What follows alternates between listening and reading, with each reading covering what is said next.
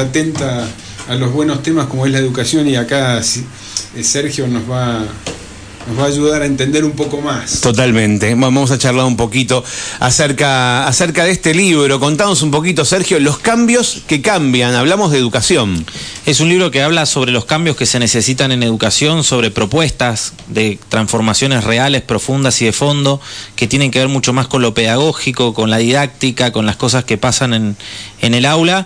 Y bueno, justamente propone cambios y, y presupone que hubo cambios en estos últimos años que no cambiaron nada ¿no? Eh, que hace que sigamos igual y en algunos casos un poco peor. Yo siempre digo que no es un libro de, diagnóstico, de crítica o de autoflagelamiento del sistema, sino es un libro que trae propuestas, propuestas para el nivel inicial, propuestas para el nivel primario, propuestas para el nivel secundario, para la educación de adultos, para la formación docente, algunas cosas basadas en, la experiencia que pudimos llevar adelante en la provincia de Buenos Aires, eh, donde es, un sistema muy grande, es un sistema de casi 20.000 escuelas eh, y casi 5 millones de, chicos que cursan todos los días, eh, y bueno, que no trata de, de imponérselos a otra provincia, la, la, intención no es hacer la visita, justamente estamos recorriendo todas las provincias del país, sino es incrementarlo, mejorarlo. Compartir. Y compartirlo, exactamente. Eh, decime, digamos, mm, desde dónde está encarado el libro y lo que vos planteás qué tan factible llevar a cabo para quien lo tome, para quien lo lea, porque vos una cosa es que lo lea un ministro de educación, otra cosa es que lo lea un docente, digamos, si, si, si uno, si el docente, por ejemplo, puede tener herramientas para llevarlo a cabo o necesita políticas para poder implementarlo. Hay cuestiones que son propias del docente, porque tienen que ver con la didáctica del aula, que dentro de los diseños curriculares y las normativas nacionales y provinciales no no impiden y otras que son desafíos como tiene que ver con los cambios los diseños curriculares o cuestiones que van un poco más allá en, el formato de la escuela. Ahora, dentro de los formatos que hoy tenemos, si uno cambia algunas estrategias, también puede empezar a ver esos cambios, por lo menos en lo micro, ¿no? En el día a día de su aula, algunas diferencias que, logran buenos resultados. El libro, eh, digo, tiene una bajada, ¿no? El título dice los cambios que cambian, el diseño curricular desde la voz del aula, ¿no? Porque justamente está primero escrito por docentes, eh, gente de aula, con experiencias de, de, de, la escuela y un poco separado a veces de cierto debate pedagógico que está alejado de la realidad institucional. Yo creo que en Argentina hace muchos años discutimos cuestiones o grandes enunciados, grandes títulos, corrientes pedagógicas, que en el fondo cuando llegan al aula el docente la mira con cara de ¿qué hago yo con esto? Y bueno, y cada uno trata de hacer lo mejor posible con las herramientas que tiene. Bien, eh, quiero aprovechar eh, la visita de Alejandra, que es eh, concejal en Pinamar, pero es docente Alejandra y ha trabajado muchísimos años aquí en la educación en San Martín de los Andes. Eh, contanos un poquito acerca de tu experiencia y, si, y, la factibilidad de que estos cambios realmente ocurran. Bueno, yo sé, si bien soy docente, tengo muchísimos años, 30 años de servicio, estoy transitando hace ya 8 años en otra función. Hoy no estoy eh, abocada a trabajar en la docencia, pero sí comprometida con estos cambios, ¿no? Creo que el paradigma y, lo que hoy tenemos que afrontar en educación, que es, un, es una situación que atraviesa el país, o sea, no es solamente acá en Neuquén y en Buenos Aires, creo que, que la problemática en educación y, estos, y este retraso que, se está dando en educación tiene que ver con cambios profundos, por ejemplo, en eh, los formadores de formadores, ¿no? Los institutos de formación docente creo que son eh, uno de los motivos por los cuales hay que hacer un cambio profundo, hay que eh, volver a capacitar, recapacitar a docentes, darles herramientas nuevas, porque como decía Sergio, ¿no? que lo viene eh, diciendo y creo que, que es importante, hoy tenemos una escuela del siglo XIX, porque son escuelas viejas, los docentes todos somos del siglo XX, porque todos los docentes que hoy están en funciones son del siglo XX, pero los, alumnos son hoy del siglo XXI. Claro. Entonces, piensan de otra manera, eh, reciben la información de una totalmente. manera completamente distinta. Yo me recibí, calculada en el año 86, o sea, mi formación docente es del año 86. Y si hoy no te perfeccionás y hoy no te capacitas y hoy no, no, no, seguís eh, transitando estos cambios, seguramente vas a fracasar como docente, porque lo que necesita hoy un alumno no es lo mismo que lo que necesitaba un alumno hace 30 años atrás. Gerardo, aprovechando esto que estás diciendo y dándole continuidad a esta charla, lo único que te pido, levanta un poquitito el micrófono para que hables más cerca. Eh, ¿Y el docente está dispuesto? ¿Tiene ganas de escuchar? ¿Tiene ganas de que le marquen, que le indiquen? Eh, ¿Hay voluntad o dice, ¿qué me vienen estos a contar cómo tiene que ser la cosa? Cuando yo voy todos los días al aula, me paro ahí eh, y, y- y- y- bueno, estoy al frente de un aula. Hay de todo, hay de todo, Mario. Eh, lo, lo importante es, y espero, que la gran mayoría eh, se introduzca en los cambios, pero por, por- por una cuestión básica. El centro del aula es el alumno. Y después las estrategias docentes, la didáctica como plantea, que es en general lo que se, lo que realiza el docente en, en- en su planificación y en su trabajo áulico diario, tiene que ir en, es- en esa avanzada. No, no puede se- continuar con la vieja formación que recibimos nosotros, en, el caso mío hace muchos años, igual que Alejandra, eh, con, con los- las mismas estrategias, los mismos métodos, eh, esa, esa educación con los contenidos que no se reformulan, con una realidad que te lleva hoy y te pide encarecidamente que se actualicen tanto los docentes, los métodos, la currícula. Las reformas que se están dando a veces no están acompañadas por el docente. No están acompañadas porque no fueron partícipes de esa reforma o de esa, de esa nueva disposición que puedan surgir de los escritorios de un ministerio, de una Secretaría de Educación. Por Ahora- eso el planteo de Sergio, que me parece que nos actualiza una vez más y nos pone de frente a lo que hay que hacer dentro del aula, eh, hay que atenderlo porque estamos hablando de una persona que está vinculada con lo, dirigencial o con el gobierno de la educación como lo fue Sergio y por otra parte como docente que es actualmente. Entonces, ese vínculo es fundamental. Saber que se pueden tomar decisiones y que los cambios tienen que estar dentro del aula. Y esto en la formación docente, que eran ambos, recién lo señalaban tanto Sergio como Alejandra, es clave, es decir, la formación de los formadores. ¿Por qué? Porque el centro es ese alumno que necesitamos que- que aprenda a pensar, que aprenda a reflexionar, que aprenda a hacer, eh, a trabajar en equipo. E- est- Estos son los cambios que necesitamos, que muchas veces es el discurso, pero en la práctica no se da.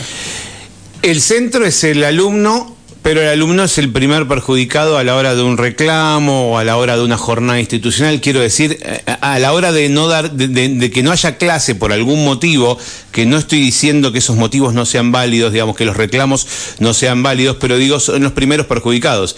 No hay clase el día de jornada, no hay clase un día de paro. eh, empezamos a sumar feriados, puentes, eh, un montón de cosas, y los chicos no tienen clase. Porque no están en el centro los alumnos. Digo, Bueno, ahí, queda- ahí va, eh, digo, ¿el centro es el alumno? Debería serlo. Ahora, a Argentina le gustan los enunciados grandilocuentes y todos decimos, ay, los chicos, la educación, todos los políticos van a ver que en época de campaña eh, la educación es, es un tema central. Ahora, vamos a escarbar un poquito de educación. Digo, en esto que vos señalabas de un diseño curricular, una reforma. Yo ayer estuve reunido acá con docentes de San Martín, charlando, ¿no? Un cafecito, charlamos, hablamos y hoy tenemos otras reuniones todos estaban con esto de la reforma que se va a implementar este año en la provincia respecto de la escuela secundaria. Sí. Hace un ratito estuvimos Hace- charlando de eso justamente. Bueno, yo estuve, eran 8 o 10 docentes en, en esa reunión. Nadie entendió lo mismo de la reforma. Ajá. Entonces lo primero que me planteo, sin conocer de, de fondo la reforma, es decir, bueno, si nadie entendió de, de qué va la mano, qué raro que se... Qué difícil va a ser llevarlo adelante, ¿no? Porque cada uno entendió una parte, entonces yo voy a ir para el lado que entendí. Y un poco esto el libro sin hacer mención a la reforma en particular, pero si, si no le hablamos claro a los que lo tienen que implementar, si no le decimos, che, vamos para allá, y después cada uno ve cómo llega. Algunos llegarán más rápido y más entusiasmados porque está la motivación, las ganas de capacitarse. Otros va a haber que empujarlos un poquito, acompañarlos, obligarlos. Pero vamos para allá. Si cada vez que hay un planteo educativo decimos cosas eh, complicadísimas, ayer me decían un poco de algunos enunciados que la verdad que me cuestan repetirlos porque no, no los pude memorizar y digo, y eran difíciles de entender para mí.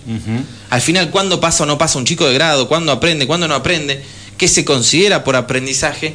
Si yo que me dedico a esto no entendí, imagínate el, el docente de a pie que tiene que además lidiar con los temas de pobreza, con los temas de infraestructura, con los temas de la- del contexto social en el que viven muchos de estos chicos. Entonces, es difícil plantear reformas que puedan ser exitosas si el que la tiene que implementar no entiende para dónde tiene que ir.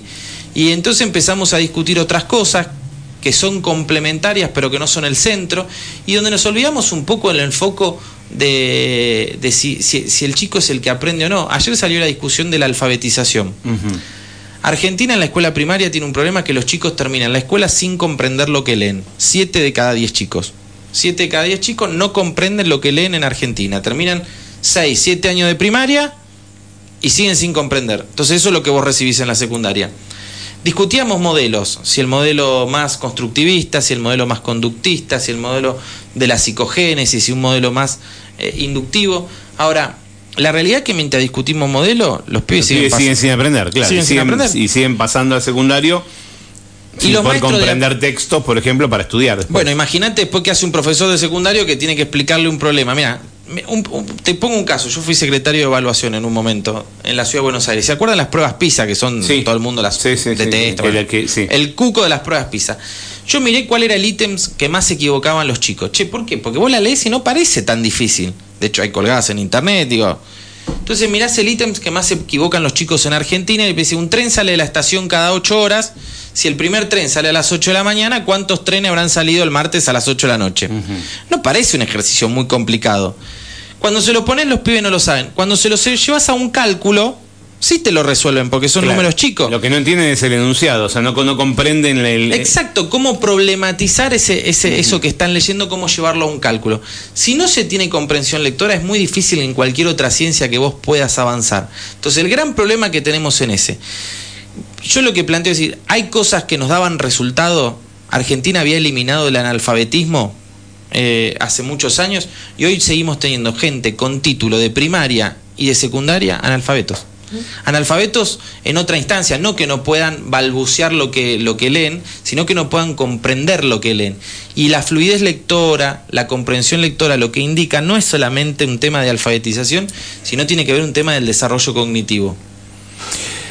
Me, me da poca esperanza lo que decís igualmente, o sea, me da, la sensación de, de que está todo muy, muy perdido y hay como un laburo demasiado grande para hacer y hay que ver si hay, si los que toman decisiones tienen esa eh, predisposición para hacerlo. Vos que fuiste subsecretario de Educación del gobierno de una, de una provincia como la provincia de Buenos Aires, ¿Qué, ¿Qué papel cumple la educación? ¿Realmente tiene un papel importante en las decisiones que toman los gobiernos? A veces da la sensación de que están ahí, digamos, primero esto, prim- eh, eh, ¿entendés? Como que no La están. gente va tapando lo importante.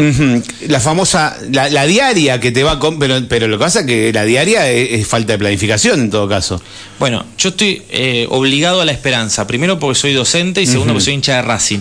Con lo Claro, cual no, no, no, no, no puedo Somos somos dos. No puedo renunciar a la esperanza. La esperanza es un, un gran motivo.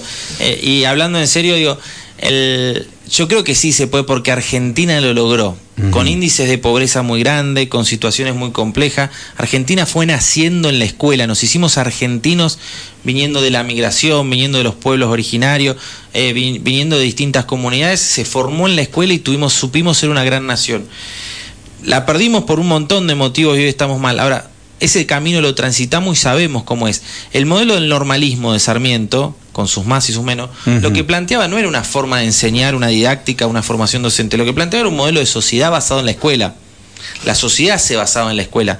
Yo no digo que hay que volver a esa sociedad, porque esa sociedad era del 1800. Digo, no nos sirve hoy. Lo que nos sirve es pensar una sociedad nueva, pensar una escuela nueva. Tampoco soy de los que añora la escuela vieja, porque pensar que es lo que nos dio resultado en los 80, en los 70 o en los 50, nos va a dar resultado con estos pibes de ahora, que son distintos tampoco. Pero yo creo que se puede avanzar con condicionamientos claros, con señalamientos. eh, y vos me preguntabas sobre la provincia. Logramos muchos cambios profundos, algunos que la política a veces mete la cola y con los cambios de gestiones, viste que, que estas cosas pasan en todas las provincias, pero algunas cosas muy profundas quedaron de fondo. Prácticas que cuando le mostrás al docente que eso le da resultado, no hay gobierno que te lo cambie. De hecho, vamos a ser sinceros, los que estamos al frente del aula, uno cierra la puerta del aula y enseña como cree que es lo más conveniente para sus alumnos. Entonces, si vos le das herramientas, yo siempre pongo la valijita, le da el martillo, le da el serrucho, le da el cincel, el docente en un momento sabe cuál, cuál elegir y tal vez lo que le sirve para este pibe no le sirve para este otro y lo va alterando. Entonces, lo que tenemos que darles muchas herramientas. Y yo creo que es importante, y por eso agradezco tanto este espacio, eh, que no sea un compromiso solo de los educadores la discusión educativa, que sean los medios de comunicación, que sean los empresarios, que sean los padres, las madres, que sean los que tienen que contratar, los empresarios. Cuando el tema sea de todos, los gobiernos lo ponen mucho más en agenda y me parece que ese es el desafío. Acá, por ejemplo, yo vine particularmente a San Martín no solo a presentar el libro, sino a acompañar a Monín, que va a ser candidata, que es candidata a intendenta de la localidad, porque creo que hay un gran rol que pueden cumplir los, los intendentes dentro de la tarea educativa. Y ahí es importante que no es solamente sacarse el tema y decir, che, este es un problema provincial. No, no, vos tenés que responder a eso con otras herramientas, porque tienen otras responsabilidades. Si el docente pudiese, si tuviese resuelto el tema de la infraestructura, que acá en San Martín de los Andes hay un gran problema con eso, me lo contaban ayer los docentes, si el municipio hiciese lo que tiene que hacer respecto de las obras, eh, en tiempo y forma para que el docente no se tenga que ocupar de eso, es tiempo que no le quita a lo pedagógico. Si se pudiesen resolver ciertas cuestiones, si los chicos vendrían alfabetizados o con prácticas desde el nivel inicial con las escuelas, las guarderías que hay municipales, obviamente que el docente que lo recibe en primaria recibe mejores condiciones para trabajar. Entonces, hay cosas complementarias de la sociedad.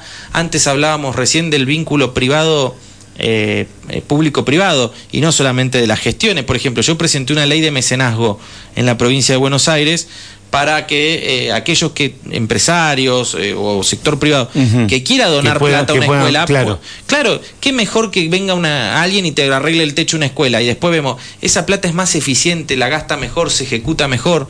Entonces, hay un montón de cosas complementarias que hay experiencias que dan buenos resultados y que yo creo que se pueden llevar adelante.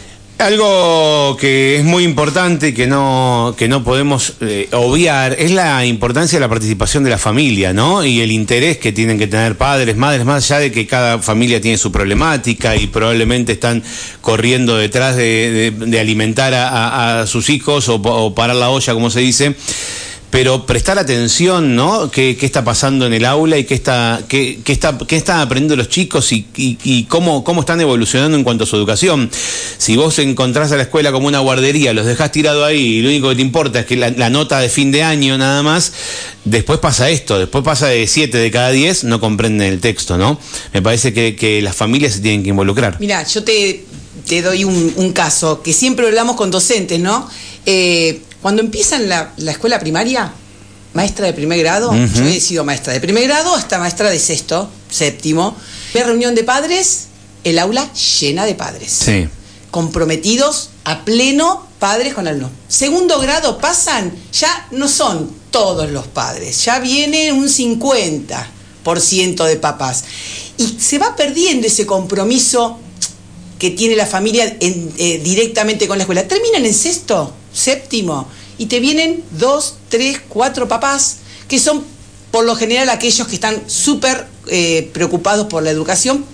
Y no es que la culpa es de la familia, pero sí, hay todo un contexto que está transitando el país, la familia tiene que estar trabajando todo el día, antes la mamá se quedaba, ¿no? En un formato de familia donde la mamá se quedaba y se encargaba de la educación de, de, su hijo, el papá salía a trabajar. Hoy esa realidad cambió las familias son diferentes. Hoy salen a trabajar todos, desde las 8 de la mañana hasta las 5 o 6 de la tarde, y, se está perdiendo eso de acompañar a mi hijo a la escuela por una situación eh, que es diferente a lo que pasaba antes. Y creo que eso es lo que eh, hay que empezar a, volver a retomar, que, las familias también sigan con ese compromiso como fue en primer grado, que sigue el compromiso hasta sexto, séptimo y aún más en el secundario, ¿no? Que es donde también los, adolescentes necesitan el acompañamiento de su, de su familia, porque el adolescente, su característica es yo puedo con todo.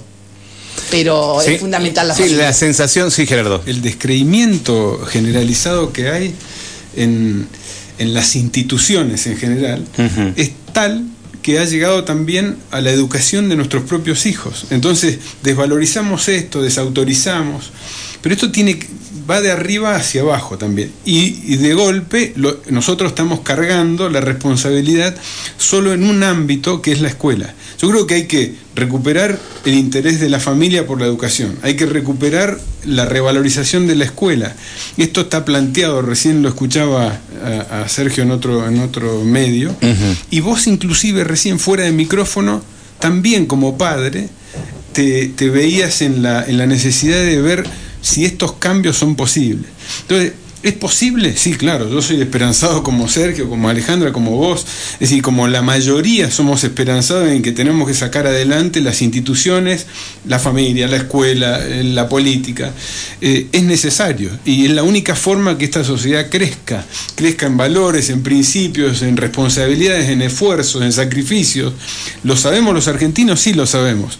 Estamos pasando una difícil situación crítica, sí, en todos los estamentos y a cada uno nos toca en algún sentido entonces, la escuela sigue siendo el centro de formación y de, y de aprendizajes que tenemos que fortalecer.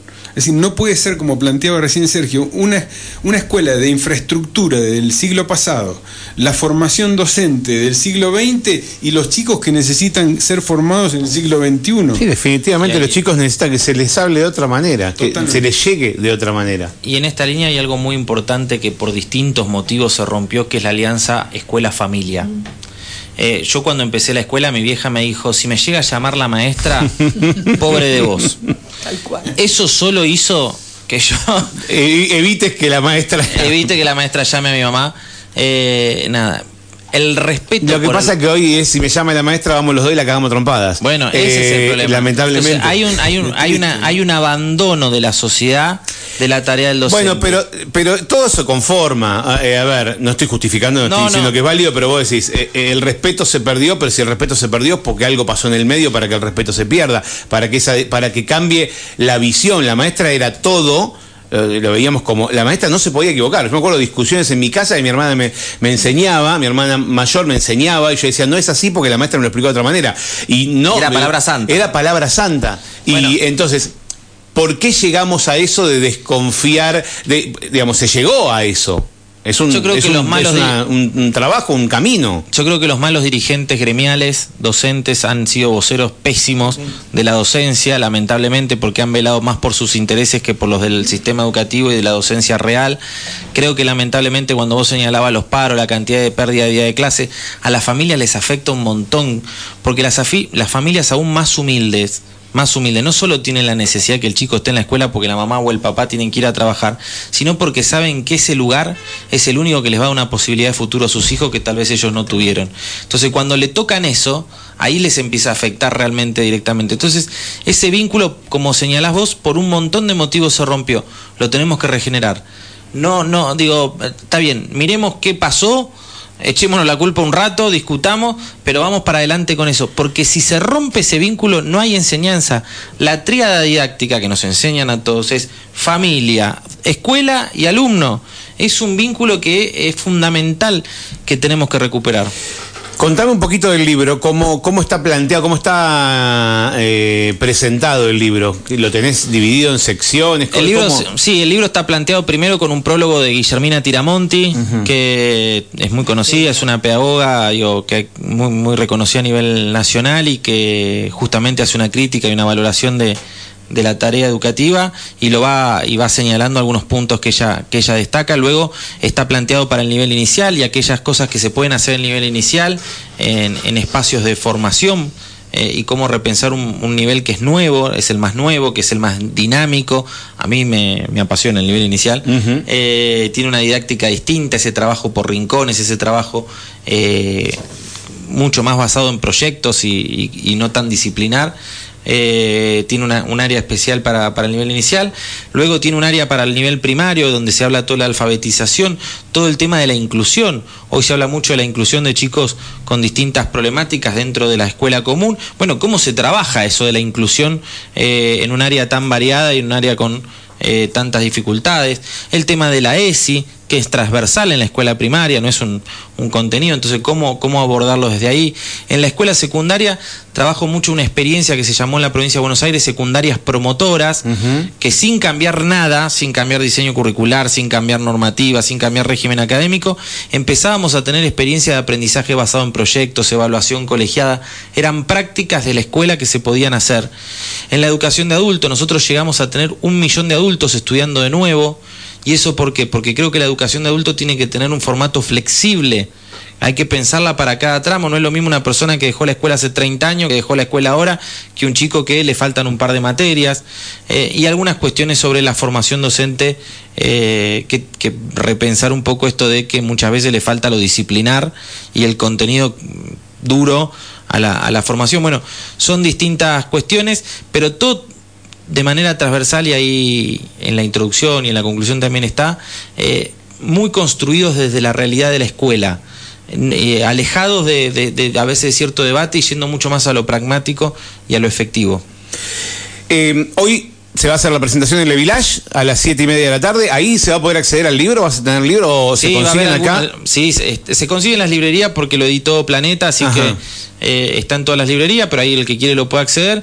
Y eh, no es un espacio de venta de libros, es un espacio para dialogar de educación. Bueno, pero, si alguien, lo, quiere, puede acceder a. Viene bárbaro. Pero eh, sí, sí, está ahí, también se puede comprar por la página, digo, hay todo pero lo importante es que nos juntemos y podamos pensar juntos sobre eso. Así que aquellos papás, mamás y docentes que quieran venir están más que invitados. ¿Cómo está Pinamar con el tema de educación? Bueno, Pinamar no escapa de la realidad de lo que es a nivel eh, nacional, ¿no? Lo que sí tenemos en Pinamar es un buen trabajo junto con el Consejo Escolar, allá en la provincia de Buenos Aires, eh, la provincia envía un fondo de financiamiento educativo que está destinado justamente para educación, cosa que hay muchos municipios que en vez de destinarlo a lo educativo, lo destina a cultura, y, utiliza ese dinero, por ejemplo, en recitales. Nosotros en Pinamar lo que estamos haciendo es destinarlo pura y exclusivamente a eh, diferentes eh, tipos de becas municipales que se le dan a los alumnos que van a estudiar afuera, los egresados. En Pinamar tenemos, si bien tenemos eh, universidad privada, sí las universidades públicas están como acá, ¿no? Están alejadas y con parte del fondo de financiamiento hay un programa de becas impulsado por el intendente, por Martín Yesa, que es un programa que... Estuvo hace poquito acá, ¿no? Sí, Martín estuvo hace, poquito. Eh, bueno, yo trabajo dentro del equipo de él, soy concejal en, su, en su lista y lo reemplazo cuando él eh, viaja, bueno, eh, paso a ser la intendente interina. Claro. Eh, y bueno, y con el fondo de financiamiento se generan este tipo de, proyectos de becas para que acompañar a aquellos alumnos que van a transitar en la universidad para que puedan eh, ayudar a la familia, porque es costoso. O sea, todo el que tiene hijos y si se quiere ir a, estudiar eh, fuera de, su lugar de, origen, es costoso. totalmente. Y después tenemos una una parte de ese, de ese dinero destinado a consejo escolar. Allá hay consejos escolares que se encargan de la infraestructura de, las escuelas. Ese consejo escolar eh, recibe de ese fondo de financiamiento un porcentaje también importante. Se, hacen reuniones de OGD, son reuniones con los diferentes actores de, la directivos, eh, supervisores, para proyectar qué necesidades tiene cada escuela, los gremios, y se utilizan ese dinero para eh, la construcción o de, de nuevas aulas, mantenimiento. Tenemos proyectado tres escuelas más porque, bueno, eh, tuvimos, como pasa acá en Pinamar, son muy similares las problemáticas, eh, tuvimos más de 1.200 familias que en la pandemia han venido a vivir, eso significa que más chicos necesitan eh, un lugar en las escuelas y se necesitan más escuelas, así que, bueno, se está trabajando en proyectar dos escuelas más primarias y una escuela más secundaria para los próximos años y realmente estamos trabajando muy bien. ¿Qué, población tiene Pinamar? Y hoy el último censo, que es un preliminar, o sea, no es, habla de 42.000, pero nosotros estimamos que hay 45.000 habitantes. Algo importante del distrito de Pinamar que digo, es que tiene prácticamente resuelto el problema de infraestructura escolar. Sí. Claro. Entonces, cuando el docente no tiene que estar todo el tiempo viendo cómo, cómo tiene que suspender día de clase porque se le cae el techo, porque pone en riesgo, porque las condiciones, imagínense acá con el frío, eh, y en la costa también, digo, porque Pinamar no, no, no, no tiene los, los, niveles de temperatura, pero también es duro el invierno. es, duro el invierno. cuando el docente tiene la, la escuela da gusto ir, bueno, ya tenés un gran un 50% metido adentro, ¿no? Entonces, por eso es tan importante y es complementario el tema de resolver los temas de infraestructura escolar, porque justamente eso te ayuda a que el docente pueda concentrarse en los temas pedagógicos. Por ejemplo, ahora en el verano, y perdón, y cierro, Sí. durante enero y febrero están todas las escuelas ya puestas en funcionamiento, porque durante enero y febrero, que no hay clases, lo que hace el Consejo Escolar, junto con, con la Secretaría de Planeamiento y Obras Públicas de la Municipalidad, con los arquitectos y todo el equipo técnico, es programar, diagramar y contratar eh, con, con ese dinero la- a las empresas y a los proveedores, y hoy las escuelas están todas, todas en funcionamiento y en perfectas condiciones. Igual que acá. ¿Eh? Acá dice Gerardo. Eh, ¿Cómo estuvo la temporada en Pinamar? Mucha gente. ¿Mucha gente? Muchísimo, sí. Bien, Eh, tuvimos un bueno. 90% de ocupación hotelera en enero y un 85% estamos ahora teniendo en la primera quincena de febrero. Muy bueno. Bueno, les agradezco mucho la visita. Hoy a las 19.30 entonces en el salón, en el salón, ¿no? En el salón de eventos de Village, eh, aquí frente a la parroquia, vamos a poder eh, ser parte de la presentación del libro y debatir, ¿no? Sobre, mm, sobre el contenido del mismo y hablar un poco sobre educación. Así que la comunidad invitada a participar, a, llevar su opinión, su mirada y, y tratar de encontrar puntos en común sobre este tema que es tan, tan, tan importante para, para, para nuestra familia, para nuestros hijos, hijas y para el futuro de la sociedad. Así es, bueno, gracias por el espacio. ¿eh? No, por favor, gracias. gracias. Mario. Muchísimas gracias por venir a radio. Bueno, los escuchaste, estuvimos eh, conversando por un lado con Sergio Siciliano, presentando su libro Los cambios que cambian, con Alejandra Polonio, que es concejal de Pinamar y también eh, nos visita en esta instancia acompañando ¿no? la candidatura de Monín Aquín, que ayer cumplió años Monín. Y, y Gerardo Lloró también, que, que está acompañando esta, esta candidatura. Nos vamos a ir a una pausa, 10 minutos para las 12, quédate, que venimos enseguida, dale. El árbol de la plaza del barrio